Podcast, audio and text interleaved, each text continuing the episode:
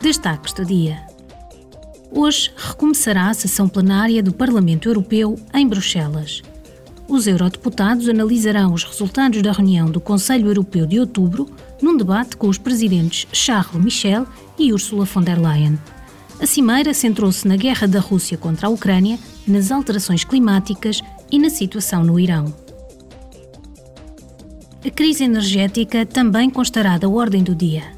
Amanhã, o Parlamento debaterá e votará uma proposta de lei que obrigará os Estados-membros que apresentem um plano de recuperação e resiliência a incluírem medidas de poupança de energia, incentivos à produção de energia limpa e à diversificação energética.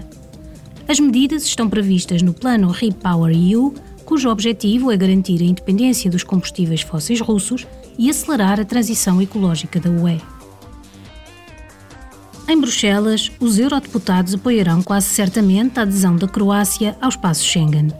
É provável que concordem que o país cumpra as condições necessárias para aderir à zona de livre circulação. Após a votação do Parlamento, o Conselho terá de tomar uma decisão unânime para levantar os controlos na fronteira entre o espaço Schengen e a Croácia.